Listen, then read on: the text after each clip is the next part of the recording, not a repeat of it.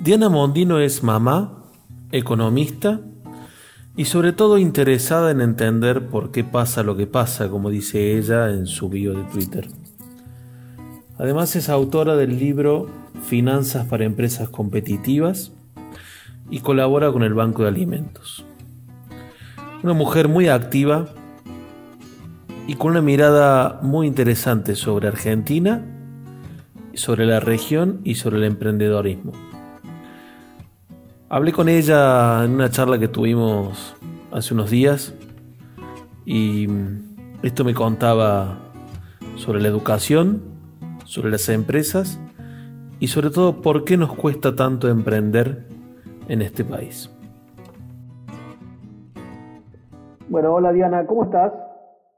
Muy bien, qué suerte que llamaste porque así es lindo hablar con gente que tiene el futuro por delante.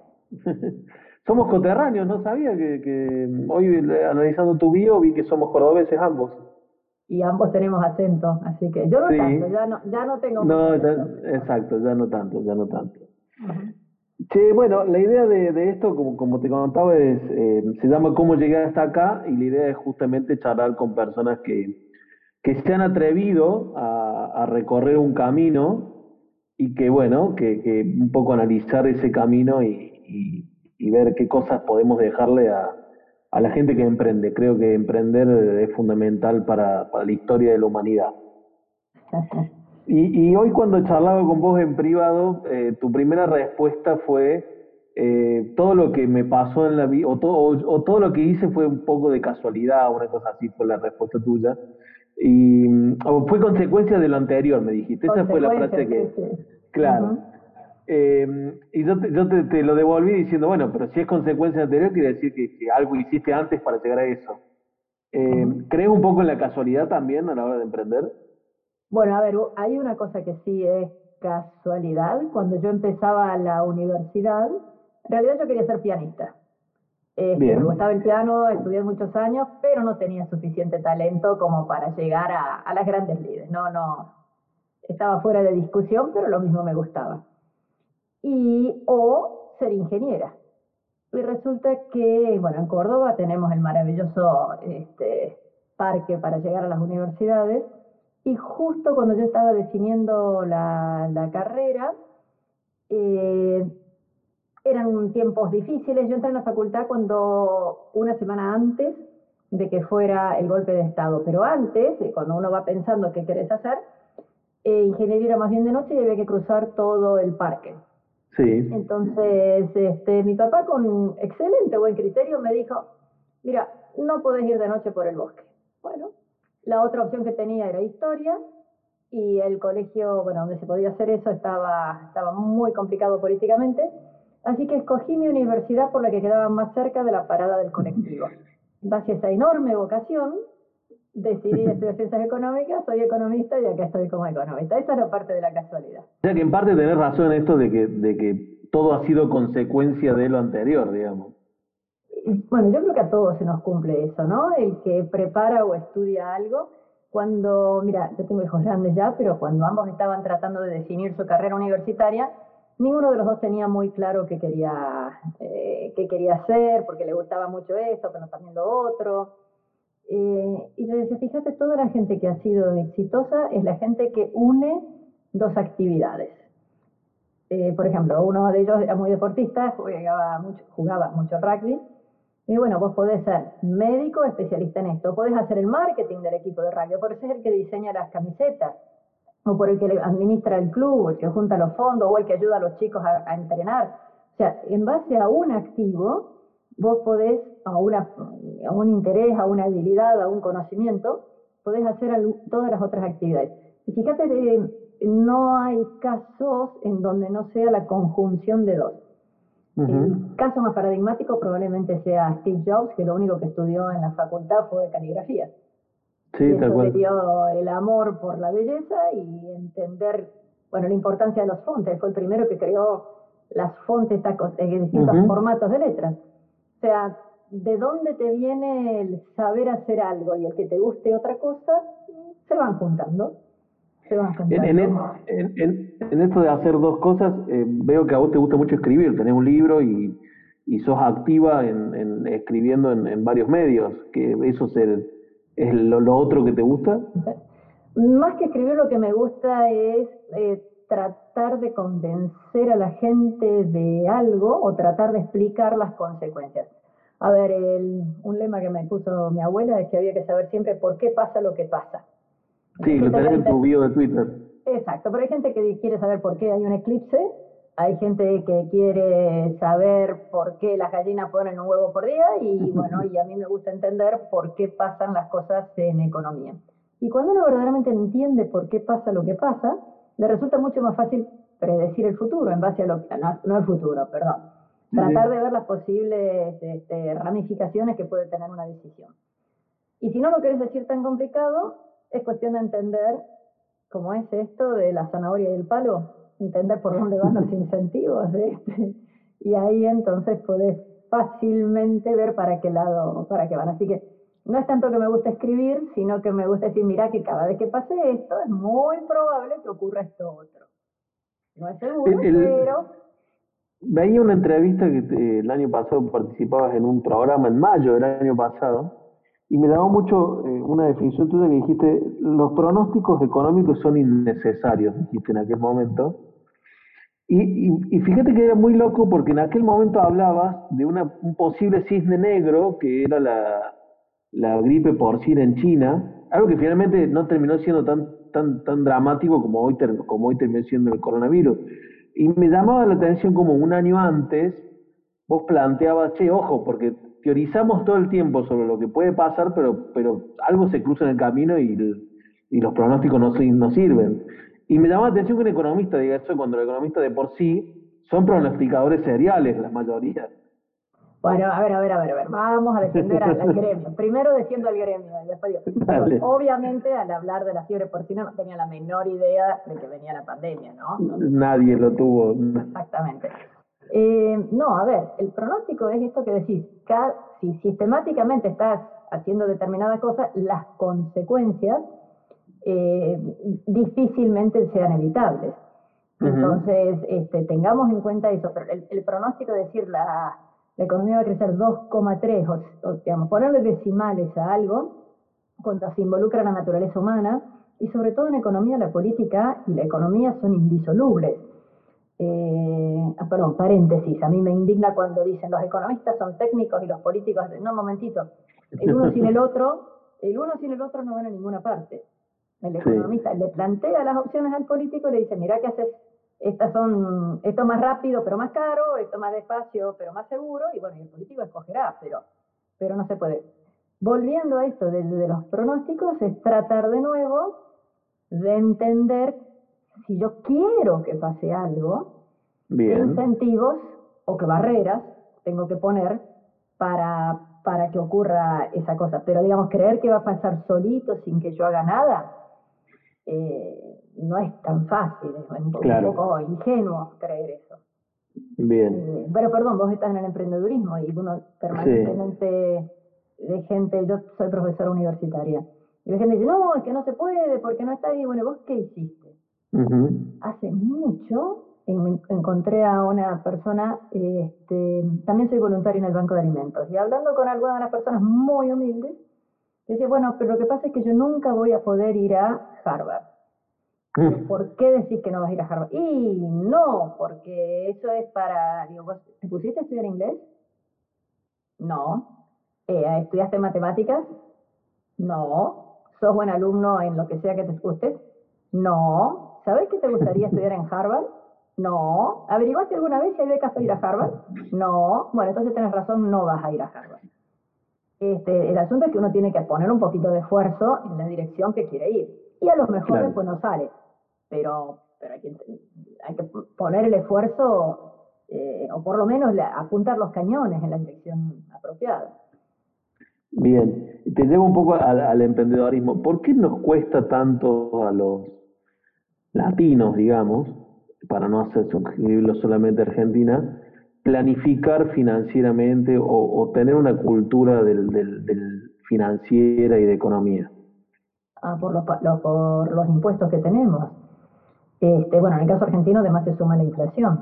Pero, pero el sistema impositivo en general, el sistema impositivo latino que viene de la época de los españoles, de la colonia, que no se ha modificado demasiado, es un sistema que penaliza mucho el iniciar actividades. Entonces, en, en otras culturas no es tan así. Viste que está toda la cultura que si no es una imagen religiosa del protestantismo o Hay otros dicen que es el clima, che, como hace frío durante seis meses del año no hay más remedio que ponerse a trabajar. Bueno, en Latinoamérica tenemos esta cuestión del sistema impositivo que hace bastante duro poder iniciar una actividad. ¿Por qué? Porque no tenés crédito, entonces tenés que tener la plata vos. A lo mejor cocinás fantástico, en otro lugar del mundo alguien pondría el capital para, para un restaurante y vos te dedicarías a cocinar o podrías pedir un crédito para, para poner el restaurante y vos dedicarte a cocinar. Cualquiera de esas dos cosas son muy caras en un entorno como el nuestro. Entonces, eh, es muy difícil que una persona pueda progresar, salvo que ya tenga la plata de antes. Claro. bueno, entonces estamos restringiendo enormemente el universo de gente que puede tener ideas y capacidad para, para armar algo al que tiene que hacer una cosa muy chiquitita o al que ya tiene plata de antes. Entonces, eh, mientras no tengamos un sistema crediticio y un sistema, digamos, jurídico que cuando hay diferencias entre, o sea, que, que, sistema impositivo que permita que las sociedades funcionen, eh, hoy si sos un individuo pagas impuestos notablemente menores que una sociedad. Siempre ha sido así. Entonces, qué gracia, si te haces una, nos juntamos, yo que, que sé cocinar y vos que tenés plata para un restaurante, terminamos pagando mucho más impuestos y entonces ni vos ni yo queremos estar juntos. Así que, y eso es una cosa muy difícil de cambiar, ¿eh? muy difícil de cambiar. ¿Crees que en algún momento, independientemente del partido político, de, la, de, de las cuestiones políticas, ¿crees que en algún momento la región va a entender que, que hay que cambiar eso? ¿Veremos ese cambio? Ay, bueno, yo quiero creer que sí. Acá el punto es eh, si veremos que se va modificando lentamente hacia el destino que queremos o si es una cosa abrupta. Mira, hay una anécdota, te dije que me gusta la historia. Este, Cuando Isabel de Castilla muere, cuenta la leyenda que ella pide en su lecho de muerte que se elimine un cierto impuesto. O sea, que los reyes no decidían nada, ¿no? Siempre ella en su, en su lecho de muerte pide que se elimine un determinado impuesto. ¿Qué impuesto es? Ingresos brutos. Mira. No se llamaba ingresos brutos, se llamaba alcabal. Sí, sí, sí. Pero el alcabal e ingresos brutos es la misma cosa. O sea, 500 años de esa cosa que todo el mundo dice es el peor impuesto que existe, esto no debería haber, y cada vez que un gobernador promete en, en, candidato, promete que lo va a sacar, y cuando llega a gobernador, lo sube. Así que eso dificulta enormemente crecer. Déjame que, perdón, déjame una cosita más uno quiere ser emprendedor. Entonces vos no podés hacer todo. Vos decís, bueno, yo me especializo en hacer este pedacito, que lo hago mejor o más rápido, lo hago en el fondo de mi casa con la máquina que me presta mi tío. Yo soy bueno haciendo algo, pero no puedo hacer todo el proceso. Por hacer ese pedacito, le tenés que comprar algo a alguien que te lo da y se lo vas a vender a otro. Entonces, en cada una de esas etapas que haya hasta que se termine el proceso, hay ingresos brutos. Por lo tanto, es muy difícil que haya múltiples personas o empresitas chiquitas que cada una haga un pedacito, porque terminaría siendo carísimo culpa de ingresos brutos. Solución número uno, que lo haga una empresa grande, que tenga todos los procesos. Solución número dos, hacerlo en negro para no pagar ingresos brutos. Pero entonces nunca podés crecer, porque en cuanto creciste un poquito ya se nota y tenés que pagar. Así que eso también es, digamos, parte del sistema impositivo es lo que dificulta a un emprendedor poder meterse de cabeza, decir, bueno, yo me especializo en, no sé, en hacer empanadas y se las vendo a alguien.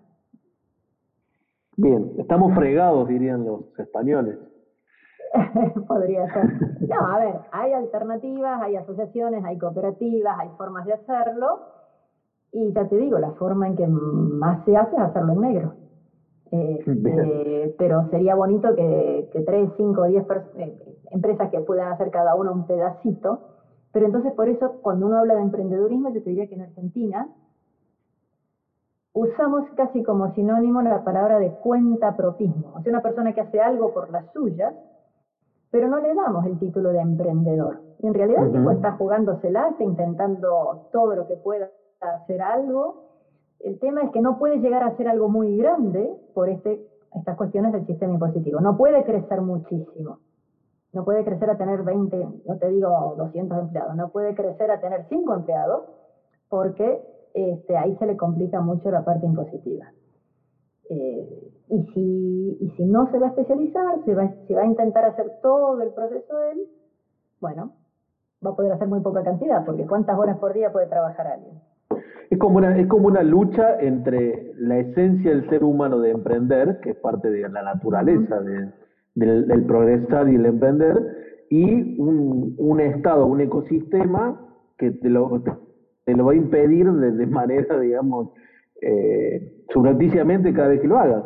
Sí, pero ojo que no es deliberado, o sea, yo estoy absolutamente segura que todos nuestros gobiernos saben que tienen que apoyar a las pymes, todos nuestros gobiernos saben que es la fuente de generación de recursos de empleo, de creatividad, etcétera. Pero como ya se han puesto a gastar mucho en cosas que no sé si deberían gastar, no se animan a bajar los impuestos. Este, y a lo mejor se podría sustituir no sé, no, no, no estoy sugiriendo de ninguna manera, pero capaz que es mejor subir un cachito el IVA y eliminar ingresos brutos, no, no sé, ¿eh? ¿Alguna otra, alguna otra alternativa que se pudiera hacer para generar algún tipo de actividad. Y, y eso te, te, te cercena muchísimo. Mira, el ser humano, la naturaleza del ser humano, más que emprender es resolver problemas. Sí. Uno de los problemas es cómo generar más bienestar para sí mismo, digamos, ¿no? Para su familia, para su entorno, etcétera. Pero de nuevo, hay gente que le gusta estudiar los eclipses y hay gente que, eh, bueno, tratará de hacer un producto que lo pueda vender lo más caro posible. No hay, ah, perdón, hay grandes pintores que hicieron fortunas y hay grandes pintores que murieron en abyecta pobreza. O sea, saben crear, pero no necesariamente saben plasmar eso en algo que tenga un rédito económico. Entonces, el emprendedor es el que además de crear, le mete la cuestión económica y, sabe cómo que al final del día le quede unos mangos por todo el esfuerzo que hizo. Te llevo un poco a tu rol hoy de directora de una universidad. ¿Cómo es dirigir una universidad? Ah, a ver, yo no dirijo la universidad, yo tengo solamente un área dentro de la universidad y, soy, profesora de finanzas. Mira, la verdad es que me sorprende que me paguen, yo tendría que pagar por eso. porque estás siempre con gente inteligente, que son tus colegas. Los alumnos que vienen eh, son todos muy variados, muy diversos. A ver, en la universidad que estoy, que es la Universidad del SEMA, tenemos eh, chicos que van a buscar su, su, graduación, su título universitario, y tenemos muchos posgrados. Entonces, la persona que viene por el posgrado tiene un empuje, un, dicho en inglés, tiene un drive, o sea, tiene una decisión porque el tipo está sacrificando a su familia, un montón de plata, tiene que pasar papelones delante de gente porque muchas veces no entendió. Nadie le gusta cuando ya tenés 28 o 38 o 48 años que te va a llamar en un examen. Entonces, es gente que realmente exige al profesor una barbaridad. Eh, se exige a sí mismo, ¿no? Sí, sí. Exige con respecto a sus compañeros. Y en la, entonces tenés buenos colegas, fantásticos alumnos, y después una cosa muy bonita, que es a los mocositos de yo ya los agarro en cuarto año que ya se quieren ir, se quieren recibir, no les importa nada, de, de, salir acá en tu materia justo, puede gustarles o no gustarles, etcétera. ¿Cómo conseguir motivarlos para que sean lo mejor que pueden ser? Eh, y de nuevo, eh, hay de todo, hay chicos que les fascina mi tema y hay otros que rinden cinco veces y, y no hay caso, no, no, no, no, no les terminan de caer las fichas. O sea, es muy bonito el trabajo por lo variado que es en absolutamente todo el entorno humano. O sea, la parte técnica, la parte estrictamente profesional es siempre la misma. O sea, dos más dos te tiene que dar cuatro. El debe y el haber tienen que cuadrar. Claro. Este, eso no, no, no, no es un desafío una vez que lo entendiste.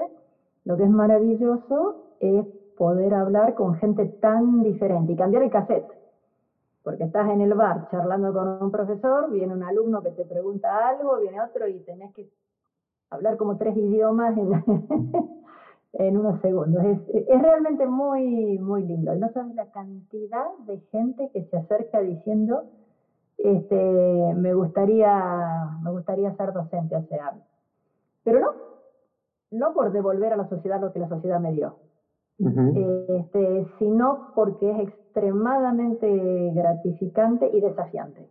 Los mejores profesores en muchas universidades no son los chicos de 28 años que pueden hacer hacer 40 prácticos en un rato, sino los más viejitos, los que ya destilaron el conocimiento y los que ya saben cómo, cómo orientar eh, a los alumnos, ¿no? Y acá en Argentina los jubilamos. Cuando alguien llega viejo, en un médico, en un profesional, en un ingeniero, lo jubilamos porque ya es mayor y dice, pero no, escúchame, ese ingeniero te hace el cálculo de estructura mentalmente, ¿cómo que me lo vas a sacar? La mano de un arquitecto, un arquitecto de 70 años, este, es, está bien, a lo mejor no sabe manejar el software tan bien como, pero tienen un conocimiento, una, un dominio de la espacialidad diferente. Y acá, esa es otra cosa que tenemos en Latinoamérica, se respeta mucho a los mayores en el ámbito familiar, pero en el ámbito profesional mm, no tanto, no tanto. Eh, eh, realmente es muy interesante esa, mirada y es tal cual. En el resto del mundo eh, ves, ves, a, ves insertado laboralmente a personas muy mayores que todavía pueden trabajar sin problemas.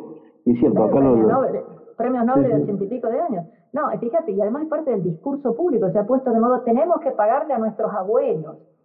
Hmm. Este, una cosa es que haya que pagar, la jubilación, ese es un punto, y otra es este tono paternalista de suponer que son todos desvalidos, de que nadie puede hacer absolutamente nada si no viene alguien a ayudarte y protegerte. Y obviamente habrá gente que necesita esa protección, pero no todos, de ninguna manera. Así que, perdón, si tuviste abuela, sabes perfectamente que no hay nada mejor que una abuela para solucionar un montón de problemas. Totalmente. Este, así que no valoramos, no valoramos en general en Latinoamérica y en Argentina en particular la experiencia. Sí, sí, totalmente. Em, ¿Y cómo ves la educación hoy en este nuevo paradigma o nueva realidad donde vemos a los chicos tomando clases de su casa? Eh, Mira, no creo, creo que lo que se está haciendo es criminal. Si querés entro en detalles, pero es criminal. Entiendo que haya un tema de salud, entiendo que no están los recursos en todas partes, entiendo que, digamos, los padres tienen que hacer, pero dejemos de lado la circunstancia de que si los chicos estaban en la escuela, los papás se supone que estaban haciendo alguna otra cosa, alguna otra cosa. Y la otra cosa que estaban haciendo los papás no necesariamente se puede hacer por por home office, ¿ok? O sea, necesitas que la persona esté realizando algún tipo de actividad que probablemente lo alejara de su casa. Entonces los chicos están perdiendo la socialización, este, el trabajar con otros amigos, estar haciendo otras cosas, el acostumbrarse a, que todo está en la pantalla. Segundo, una cosa que no se está hablando mucho, en los chicos más pequeños pierden la diferencia entre la realidad y lo virtual. Fíjate que uno veía los dibujitos animados o que Superman volaba, y bueno, el chico sabe que eso que está en la tele es mentira. Y el chico sabe que no se pueden pegar piñas o andar a los tiros o correr el auto a toda velocidad porque eso que está viendo en la tele es mentira. Es una ficción. Pero ahora el chico está viendo a su maestra, o está viendo a sus amigos, o está viendo todo. Entonces, ¿cómo distingue una criatura entre 3, 8, 9 hasta 10 años de que eso no es verdad? Esto va a empezar a traer una serie de connotaciones este, muy importantes. Ojo, también habla con el, con el tío o el abuelo que están en Santiago del Estero a través de la computadora, ¿no? Este, sí, bueno, pero eso, eso lo podía hacer eh, estando en clase, ¿no? Exacto, ese es un punto. El otro punto que también es importante es el acceso a conocimientos. Eh, me cuesta creer que sea el mismo. Habrá algunos chicos que con dedicación se pongan a hacer la tarea. Habrá algunos chicos que necesitan apoyo y a lo mejor sus papás se lo pueden dar, pero los chicos que no cuentan, y olvídate de los chicos que no cuenten con medios, que no cuenten con una pantalla, ¿no? Eso, que hay una proporción muy importante de chicos en Argentina y en el mundo que no tienen acceso a, esto. Entonces, si no tenés el acceso electrónico, fuiste. Si no tenés un papá o una mamá que te puedan ayudar o un hermano mayor, dificultad.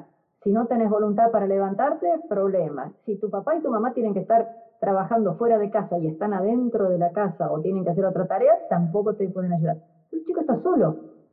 Y además de que no hay discusión en clase, entonces vos estudias lo que te digo. Y lo que me parece terrible es que esta era una magnífica oportunidad para que, digamos, ya que se hacen eh, actividades, digamos, hubiera habido unas buenas clases a través de la televisión de aprender a sumar, aprender física, etcétera.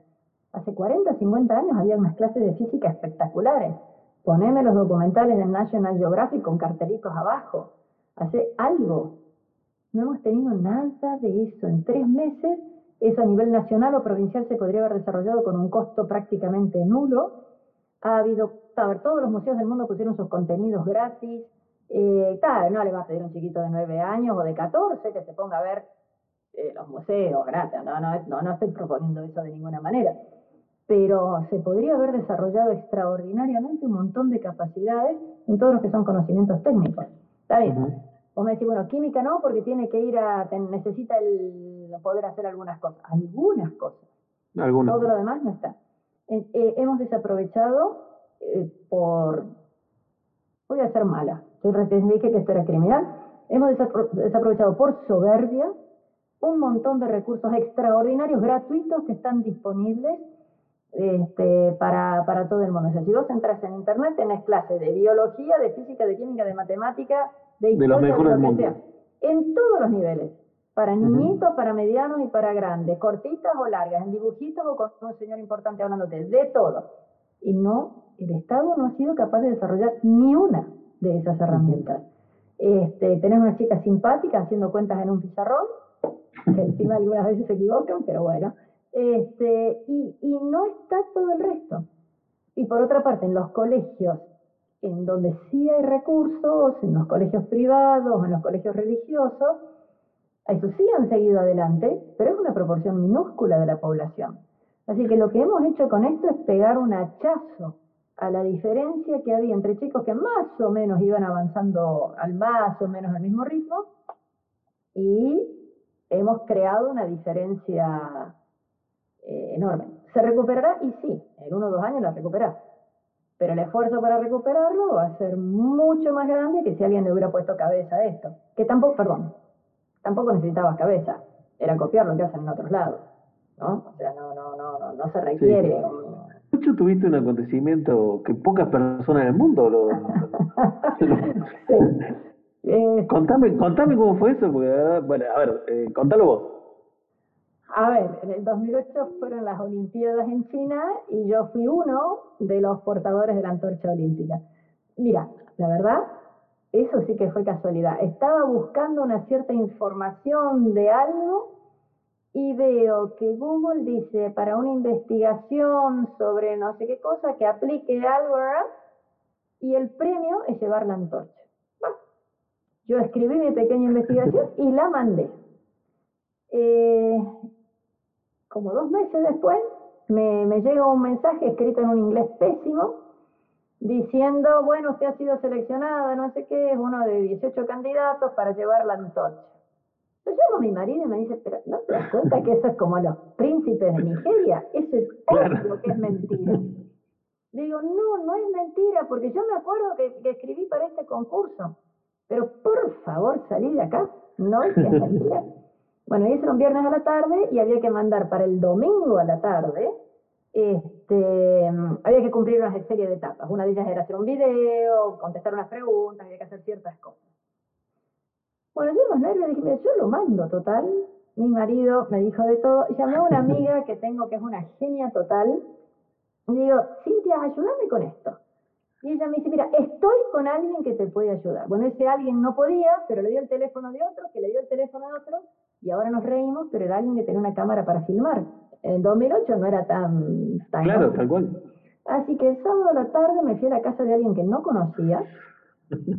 este, y mi marido protestando, vamos, de todo, me dijo, pero ¿cómo vas a ser? No responsable, me quedo con vos, esto no es posible, pero... Bueno, total que fui. Este, y el bueno, había que hacer un pequeño video y lo que yo no había leído al final es que tenías que, ese video la gente lo tenía que votar. Votar diciéndome, me gusta más el de fulano que el de menos sí, que había. Bueno, eh, haciendo el cuento corto, mi marido se convenció que era verdad. De los 18, ¿vos sabías cuántos cuántos quedaban finalistas o no decías? Tres. Ah, vos lo sabías eso. Sabías que, te, quedaban tres. tenías que hacer podio, digamos. Tenía que, así sí, había que hacerlo como fuera. Y ahí mi marido se convenció y el que me hizo la campaña de llamarlo a todos sus amigos, decirle, dale, voten la Diana, qué sé yo. Y Pero votaba el mundo. el mundo, el planeta entero. Porque había gente de la India, había gente de Japón. Los que terminamos ganando fue uno de Canadá, uno de Brasil y yo. Tenés que contar una historia diciendo por qué yo me merezco llevar la antorcha con lo que significa la antorcha olímpica. Bueno, este, bueno, total que llamamos a todos los amigos, te imaginas que había un hindú, el hindú, para cómo trabajaba en IBM, o no me acuerdo en dónde, una cosa por el estilo, 1.300 millones de hindúes. Me imagino que la mujer del hindú le habrá dicho seguro que dijo que es mentira. Bueno, total que eh, de los 18 termina, llegué, salí, mm, este... ¿Vos salí- podías ver el, podías ver cómo iba el ranking días, o no? minu- ah, todos los días. No, no, no, yo estaba mi- La última noche me acosté llorando. Porque ya llegaba, ¿No? ya llegaba, ya llegaba y bueno, y venía otro y te ponía mil votos. Bueno, Eh, bueno la cuestión es que fuimos a China. Este, me permitieron un acompañante que obviamente fue mi marido. Eh, no, una experiencia fascinante. Porque, El que creyó en vos desde el primer momento. ¿no? no, desde el primer momento no, desde el primer momento no, este, pero, pero que ayudó eh, todo el tema. Y la experiencia, bueno, obviamente China es una cosa extraordinaria, nos quedamos, digamos, en total tres semanas después tratando de pasear un poco, inabarcable, y, digamos, es- puedes estar toda una vida que no vas a entender prácticamente nada. Y el momento cuando viene la antorcha y te la... y el momento es tan, pero tan, pero tan emocionante, te paralizaste, te, te...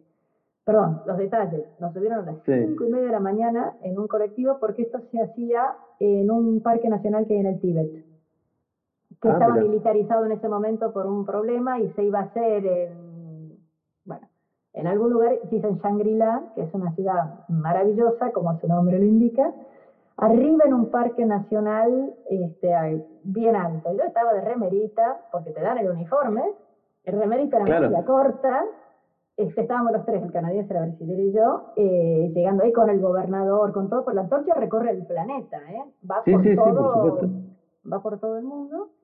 Eh, llegaba ahí y bueno, tenía que llegar el avión con la antorcha, alguien llevarla de alguna manera hasta ese parque, y después hay una ceremonia muy bonita, etcétera.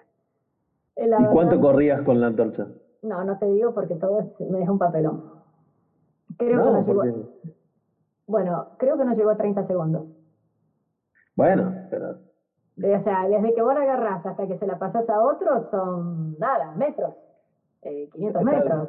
Es una- Está bien, una- pero sos, sos uno de los, no sé, 80 personas que en el mundo Sí, que sí, tocaron no, la no, no, antorcha. Sí, sí, éramos re poquititos. Por eso. Este, re poquititos. Eh, después te lo muestro, total, lo tengo acá y por más que esto sea por radio, a vos te lo puedo mostrar. La tengo ahí arriba. Y es una cosa muy, muy bonita de, de la, la, la experiencia, la emoción. La gente, el respeto que le tenían a la antorcha, etcétera. Y una cosa muy interesante.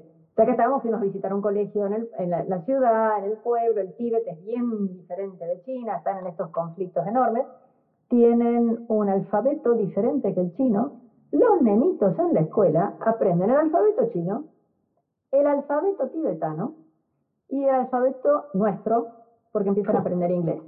Pibitos de 6, 8 años tienen que aprender a escribir en las tres cosas.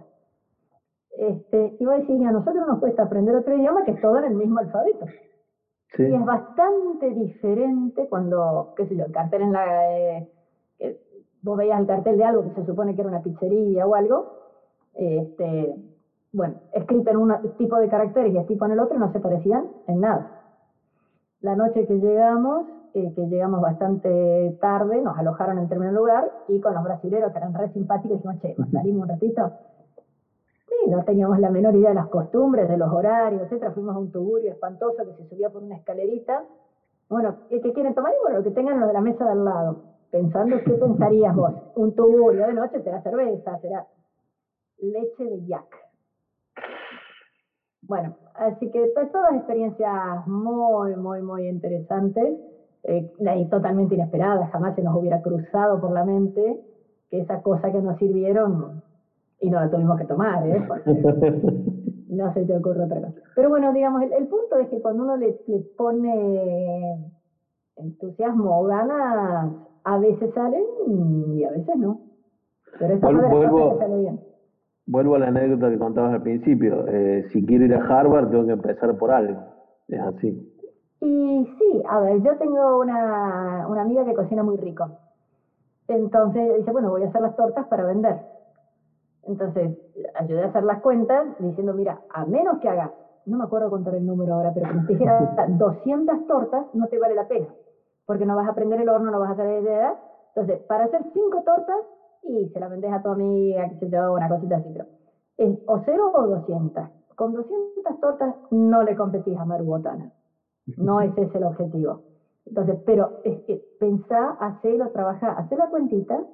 Si ves que tenés la posibilidad en el día de hacer las 200 tortas, y harás 100 de un tipo y 100 del otro, no serán todas diferentes, o sea, tu, tu, tu, tu gran habilidad para decorarlas quedará guardada para mejor ocasión, pero se puede hacer muchas cosas este, y le ha ido bien.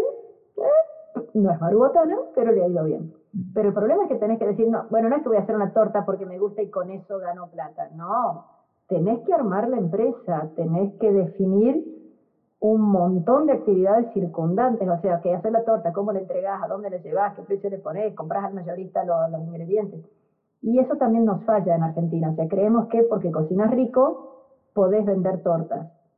Y es un poquito más que eso, ¿no? Hay que, que, poner un esfuerzo eh, adicional grande. Y somos cortoplacistas, además. Bueno, eso no hay en un, en un entorno tan cambiante como Argentina, la verdad que es lo lógico, o sea, animarte a hacer algo que sí, bueno, es muy probable que si me sale bien tarde cinco años en que estén las cosas y no te conviene. Lo que es cierto también que con un país que es tan inestable, mucha gente tendría una gran habilidad o talento, pero no se puede dar el lujo de ponerse por su cuenta a hacer cosas y necesita trabajar para, para otro en una empresa. Y ahí yo creo que hay una, gran falencia argentina que la podríamos modificar, pero así en un instante, si la persona sintiera que, que puede aportar ideas, que puede cambiar, que nadie lo va a retar por traer ideas, que se, la, se las van a apreciar, pero muchísima gente, ah, si total para lo que me pagan, eh, y, y, no, no hace el esfuerzo extra, con lo cual a la empresa no le va tan bien, entonces la persona nunca va a crecer dentro de la empresa y es malo para todos. Yo creo que es mucho mejor decir, bueno, intento hacerlo mejor, ojalá te lo reconozcan, si no te lo reconocen, vos hiciste tu parte. Del otro lado está. No, no, no achancharse innecesariamente. No todo el mundo puede darse el lujo de decir, bueno, me quedo sin ingresos hasta ver cómo me va mi, mi gran idea. Eso es muy difícil. Muy difícil. La última con la que cierro siempre mis charlas es ¿cómo te ves en 10 años? Más vieja. A ver, eh, espero poder seguir con muchísima actividad. Mis, mis padres tienen 88 cada uno y hoy estaban en la oficina este, sin problemas. Depende de haciendo qué. Si no, a, a, cuidar un nietito. No sé, algo será, pero digamos quedarse quieto nunca. Bueno. Diana, un placer hablar con vos. Eh, muchas gracias por, por este espacio y, y creo que la gente que nos escucha va a sacar muchísimas conclusiones y muchísimas ideas de, tu experiencia. Bueno, para mí ha sido un gusto y ojalá que a todos nos vaya mejor.